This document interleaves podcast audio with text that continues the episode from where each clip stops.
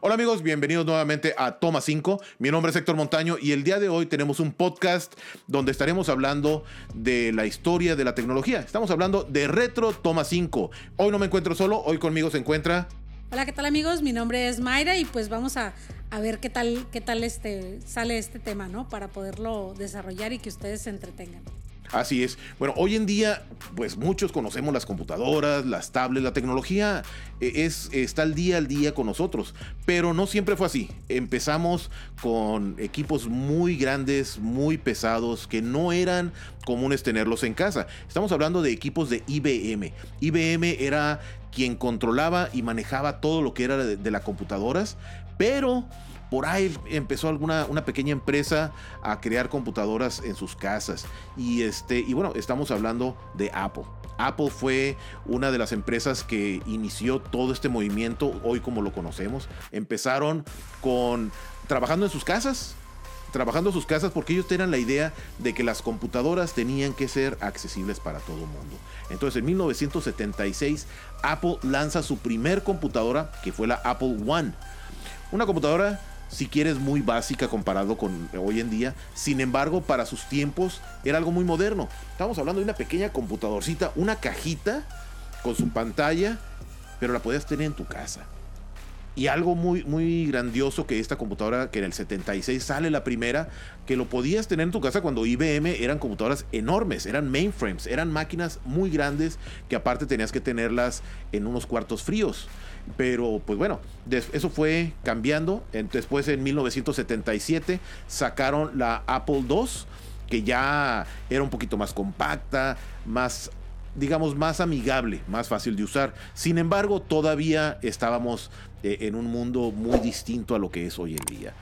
Fue cambiando y de un de repente empiezan a salir otras compañías como Radio Shack que se convierte en la competencia directamente de Apple. Empieza a crear computadoras pequeñas, o sea, era el, puro teclado básicamente, que lo conectabas a tu televisión. Después de esto, si querías grabar, pues tenías que conectarle una grabadora de cartuchos, de cassettes. Y si querías comprar un juego o una aplicación ya hecha, pues tenías que cargar un cartucho como de videojuegos, lo metías por un lado. Y esta era la computadora que le estaba ganando el mercado a Apple. ¿Y qué hizo Apple? En 1984 saca ahora sí su primer computadora ya con un mouse, con teclado, todo en una sola pieza y empieza a evolucionar todo, empieza a cambiar, porque ya en el 84 eh, eh, empiezan ellos a promoverse como una computadora moderna que puede estar en la casa de todas las, amistades. Sí, de hecho ahí fue cuando ya se lanzó y, se dio a conocer este, lo que fue o se hizo más grande eh, Macintosh, ¿no? Porque ya una vez fue cuando ya crearon más marca y se dieron a conocer en muchas partes y se dio el cambio de la tecnología a donde ya la gente empezaba a utilizar las computadoras ahora sí en casa, ¿no? Porque pues, anteriormente no, no, eran tan grandes que no era posible tenerlas en las casas. Normalmente este, se tenían, pero solamente en empresas o en lugares grandes ¿no? Por el tipo de tamaño que tenían las, las, máquinas. Sí, de hecho era muy común en las fábricas, en las empresas, en, corporaciones muy grandes donde tenían estas, estas computadoras. Eh, en 1981 es cuando IBM saca su primer competencia contra Macintosh, porque hay que recordar que antes eran puros mainframes lo que hacía IBM. En el 77 Apple empieza con sus computadoras, pero en el 81 es cuando IBM entra al mercado de las computadoras personales que les llama PC o Personal Computers. Pero también unos años después se viene la competencia o la guerra de los compatibles. Ya eran IBM compatibles o Macintosh. Entonces había competencias, había compañías como Compaq, como Dell, que ya estaban sacando sus computadoras, pero no traían mouse.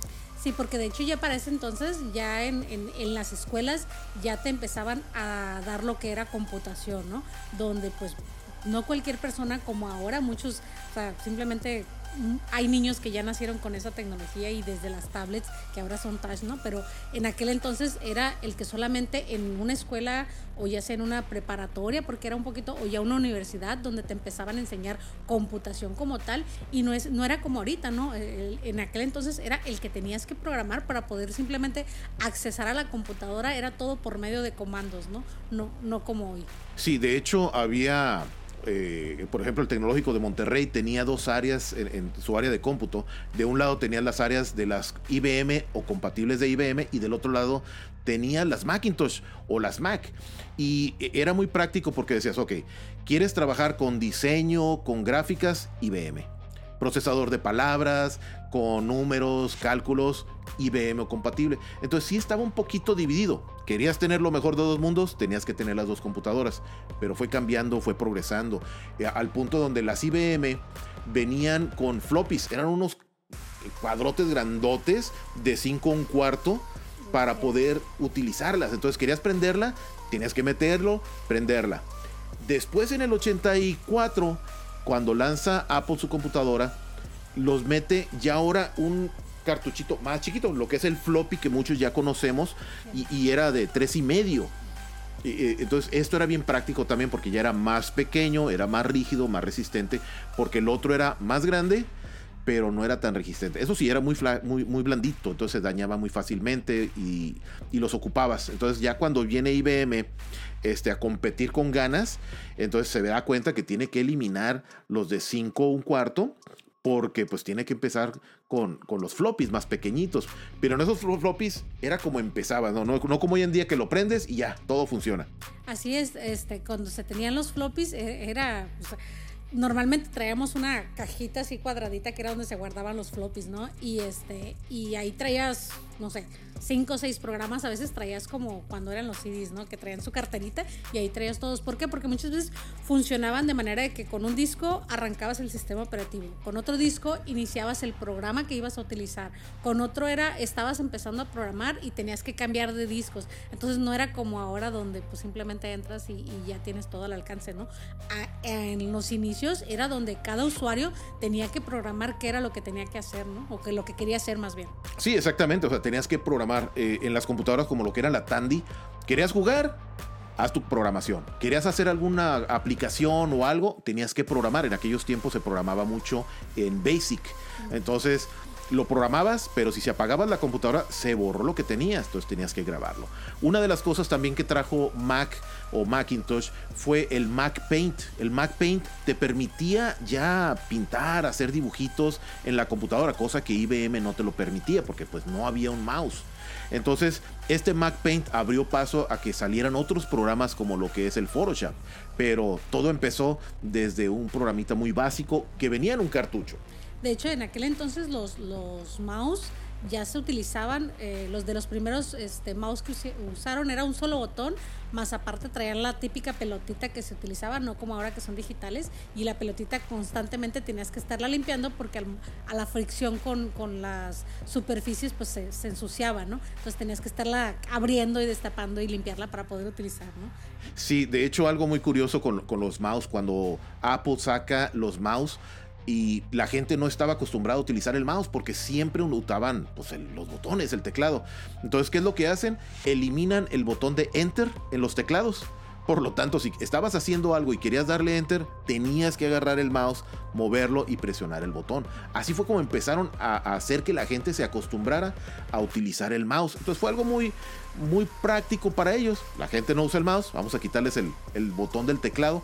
Después lo volvieron a reintroducir pero al principio fue eliminar ese botón de enter para que la gente se acostumbrara a que tenías que agarrar el mouse, moverlo, presionar el botón y poder activar o, hacer la función que querías, ¿verdad? Entonces son cosas que han ido evolucionando, han ido cambiando y nos ha convertido eh, eh, en la tecnología que tenemos hoy en día que de hecho también parte de lo que ha cambiado, pues ya ahorita realmente solamente las computadoras que son de, escritorio se utiliza el, mouse, ¿no? Porque hasta ya en las portátiles se utiliza el touch, el, que es el, el DATI, este, los que son las tablets y los celulares, pues ya todo está, ¿no? Con los dedos mueves este, todas las funciones y ya no requieres ese aparatito extra, excepto en algunos pues que todavía tienen computadoras en su casa donde pues este, lo utilizan, ¿no? Pero igual ya muchos teclados nuevos traen integrado el, el, el mousepad, ¿no? Que le llaman, que viene directamente en el teclado para manejarlo. Sí, entonces realmente durante las últimas tres décadas, pues ahora sí que la tecnología de Apple, de Steve Jobs, que tuvo la visión de, cómo cambiar y decirnos ahora sí que lo que él quería, cómo quería y lo que él veía que era el futuro, fue algo muy práctico. Después en 1998 fue un impacto tremendo porque empezaron a sacar unas computadoras que eran redonditas y eran de colores, de, de media transparentes pero e, e, era muy práctico porque ahora decían, ok, ¿por qué todas las computadoras tienen que ser del mismo color? Porque todas tienen que ser cuadradas, rectangulares. Entonces sacan estas computadoras que es todo en uno, en una sola pieza. Es portátil, te la puedes llevar a otras partes. Claro, no tenía batería, ¿verdad? No era, no era como las de hoy en día. Pero era muy fácil de cambiar de lugar. Solamente llegabas, la conectabas a la corriente, teclado, tu mouse y listo. Pero eran a colores. Y colores no me refiero a la pantalla sino la parte de afuera, la, estructura era a colores. Entonces era muy bien porque te gustaba el azul, había un azul, te gustaba rosita, había una rosita, verde, había muchos colores y era muy práctico esto. Sí, de hecho se manejaba ah, como tipo televisión y en la parte de atrás, digo, las televisiones antiguas, ¿no? Porque ya ahora son, son flat, pero las televisiones antiguas que eran este, de la parte de atrás así como alargadas, no tanto redondas, ¿no? Y, hubo dos tipos de, computadoras de esas. Unas que eran completamente transparentes, donde los colores igual eran colores, pero este, el color era transparente completamente. Y hay otras que eran como opaco, tipo así este, de, nieve o de lluvia que le llaman, ¿no? Donde es este, el, plástico, pero de colores. Y, y, lo novedoso era que utilizaban colores llamativos, como un, este, un color rosa, o color naranja, un color azul, de manera que a los jóvenes era, pues era el mercado que estaban queriendo ¿no? para los jóvenes en casa. Sí, de hecho parte de, del éxito que tuvo Steve Jobs o que tuvo Apple Computers es que precisamente siempre se enfocaron en los jóvenes. Siempre ha sido una en los jóvenes y en el hogar. No ha sido tanto enfocado a los comercios, a las empresas grandes, sino más que nada a la persona. IBM se enfocaba mucho en las, en las empresas. Apple dijo, no, las personas. Entonces gracias a eso hoy tenemos generaciones que, conocen mucho lo que es el mouse, el teclado, la computadora, el monitor. Y tenemos nuevas generaciones que ahora conocen la nueva tecnología donde solamente tienes una pantalla, es touch, donde deslizas, vas para arriba, vas para abajo, y, nuevas que vienen a, más adelante, ¿verdad? Entonces, gracias a todo este movimiento, pues sigue creciendo la tecnología. Hoy incluso podemos ver que casi en toda casa si no hay una computadora, tienen una computadora, tienen una tablet, tienen un reloj inteligente, tienen algo que de alguna manera salió desde Apple Computers, desde Macintosh, y que otras empresas siguieron ese movimiento. Incluso hay que recordar ahorita los teléfonos inteligentes no eran como soy hoy en día. Antes los teléfonos no eran de pantalla touch. Eh, hay que recordar hace algunos años los teléfonos no lo eran eran todavía de botones y no podías eh, tener juegos. Eh, y los juegos que tenían. Como no, teníamos un juego muy, muy este, divertido, ¿no? Que muchos todavía en algunos teléfonos que te lo siguen vendiendo por ahí en algunos este, mercados de conveniencia lo llegan a traer, que es el de la viborita. O había otro que era de una pelotita, ¿no? Que botaba para un lado y la aventabas, botaba para otro y así tenías que estarla moviendo la pelotita de lado a lado, ¿no? pero, sí, pero sí había esos juegos, pero no eran con las gráficas que tenemos hoy en día. era, mucha la diferencia. Entonces ahora eh, eh, hay muchas compañías que han hecho sus propios teléfonos, pero todo empezó desde el iPhone. El iPhone fue el primero que sacó ese tipo de, teléfonos, que en su momento fue un boom tremendo.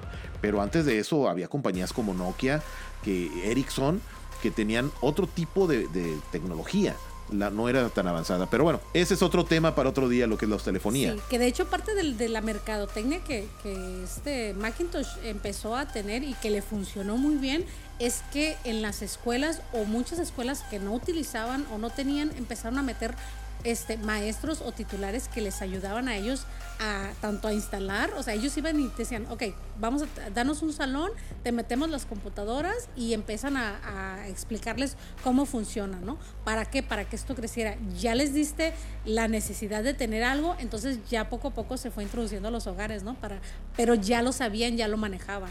Sí, es que te fuiste. ¿Dónde están los jóvenes? Pues están en las escuelas. Entonces, ¿Qué hizo Macintosh? Vamos a llenar las escuelas, sobre todo en algunos países como Estados Unidos, llenaban las escuelas con computadoras de Apple, les enseñaban cómo usarlas, cómo trabajarlas, cómo manejarlas. Cuando este joven salía y estaba en su casa, iban a comprar una computadora, pues quieren Macintosh, quieren Apple. ¿Por qué? Porque es lo que conocen. Crecen ¿Y qué hacen? Pues siguen comprando y consumiendo productos de Apple. ¿Por, ¿Por, qué? Porque lo conocieron desde jóvenes, desde niños, lo conocieron. Hay algunos que sí, por cuestiones de necesidad, por empresa, pues utilizaban lo que eran lo IBM compatible. Sin embargo, muchos de ellos desde la escuela ya traían ya esa, esa idea de que el Apple era lo que tenían que manejar, era lo que tenían que hacer. Y hasta la fecha, para muchas cosas, te vas con productos de Apple, con productos de la manzanita. Para otras, pues sí te tienes que ir con, con las PC, que ya se les dejó de hablar como que eran IBM compatibles, ahora simplemente es una PC o una Windows que, este, que bueno, ya IBM se quedó muy, muy atrás en estos aspectos. Sin embargo, eh, lo que viene siendo Windows es algo ya muy común que, la gente maneja, pero pues también por otro lado tenemos ya nuevas tecnologías como lo es Android, que también ya tiene sus plataformas y tiene sus diseños y tiene su sistema operativo, que ya son muy, muy conocidos. Y por el otro lado, obviamente tenemos Apple, que sigue creciendo, sigue creciendo, sigue avanzando y siempre estamos al pendiente de nueva tecnología. Cada vez que dicen que van a sacar algún producto nuevo, a mucha gente se detiene a ver qué es lo que va a sacar, porque de ahí otras empresas de igual manera lo empiezan a hacer. En algunas ocasiones hay empresas que sacan una tecnología que digamos en Android ya tiene varias semanas o varios meses o incluso a lo mejor un par de años funcionando, pero no funciona igual de bien que en Apple. Apple sí, y de hecho muchas veces se dice, ¿no? Donde, ok, ahí viene el nuevo teléfono y, ah, pues nomás cambió, no sé, el teléfono, cambió el diseño, regresaron a esto, al otro. Más sin embargo, pues aunque son pequeñas las cosas que, que, han, que han hecho cambios, pero poco a poco se ha ido cambiando, pero también creo que ahorita estamos en una época en donde lo que ha cambiado es la tecnología, los programas, para qué se utilizan, porque anteriormente el teléfono era simplemente pues para hablar por teléfono, de repente para entretenerte, pero ya ahorita pues se ha hecho cotidiano para el trabajo, para muchas otras cosas, desde aplicaciones, el, el banco, o sea, muchas eh, aplicaciones que se requieren al día a día y que anteriormente no lo manejábamos así, ¿no? El teléfono simplemente era para, para pues, comunicarte y posteriormente pues para algunas que otras de entretenerte con videojuegos. Sí, de hecho, este, regresando ahora sí que a como era antes, ahora sí que al retro, eh, ahorita para todos tenemos internet, pero antes no había internet no teníamos esa facilidad de que prendíamos el teléfono, prendíamos la computadora, teníamos el Wi-Fi, simplemente no existía. Cuando te querías conectar a internet, agarra tu teléfono y conecta un cable del teléfono hacia la computadora. Y estamos hablando del teléfono de la casa, no el celular. Entonces, te conectabas, lo ponías, ahora sí que al modem tenía que tener un modem. Y lo curioso es que te anunciaban y te vendían computadoras con que venía con internet. Entonces, tú comprabas una computadora y decías, wow, viene con internet te lo hacían creer que venía adentro del internet de tu computadora, cuando no era así, o sea, realmente tenías que conectarlo a una línea telefónica y luego pues tenías que abrir una cuenta y todo ese proceso. Lo curioso era de que pues todos nos conectábamos con nuestra línea telefónica a unas velocidades muy lentas, pero todos escuchábamos los tonos y los sonidos que emitían y que no se le ocurriera a alguien en otra parte de la casa levantar la línea telefónica porque se te caía la conexión. Eh, una de las empresas que, fueron pioneras en, esto del Internet fue American Online y se hizo muy, muy, muy conocida porque pues era la, la, que ofrecía el servicio en Estados Unidos para empezar. Donde quiera te regalaban los discos, ¿no? Porque en aquel entonces tenías un disquete y, este, y el disquete era el que tenías que, que, pues, introducirlo a tu computadora para poder tener conexión, ¿no? Sí, e, el, te los regalaban. Era bien común porque pues, querían que, que, la gente lo conociera y necesitabas ese disquete o ese floppy o después fue un, un, un CD para poder cargar los programas y poderlo conectarte. De hecho, en, esos, en, en un principio era problema muchas veces en las casas porque anteriormente cuando pues, no teníamos celulares nos comunicábamos por medio de las líneas telefónicas de casa, que era muy común que todo mundo tenía y si uno se conectaba a internet y querías marcar, pues ocupado y ocupado y ocupado, ¿no? Porque realmente pues, la, la línea la tenías ocupada. Ahorita pues ya es muy común que casi nadie utiliza la línea telefónica y si la contratas es porque pues, tu compañía de, de internet es proveedora y te, y te da una línea telefónica, ¿no? Pero de ahí en fuera hay gente que ni la utiliza. Así es, exactamente. Pero bueno, esto ha sido todo por hoy y ahora sí que hay que darle crédito a Steve Jobs por toda esta tecnología, todo esto que nos ha traído, que gracias a esa visión que tuvo, a esos cambios que hubo en 1984 con las primeras Mac que empezaron a sacar, que de ahí se dio todos estos cambios, todos estos movimientos. Y bueno, gracias por acompañarnos. Mayra, gracias por estar con nosotros. y esto ha sido Toma 5 Retro, donde espero que les haya agradado. Si tienen algún comentario, alguna sugerencia, algún tema que quieren que toquemos, háganoslo saber, déjenos sus comentarios y no se olviden darle like, activen el icono de la campanita y suscríbanse para estar enterados. De igual manera, para los que están en Spotify, no se olviden ahí de igual manera da, compartirnos para que otras personas nos puedan ver. Esto ha sido todo por hoy y muchas gracias por habernos acompañado.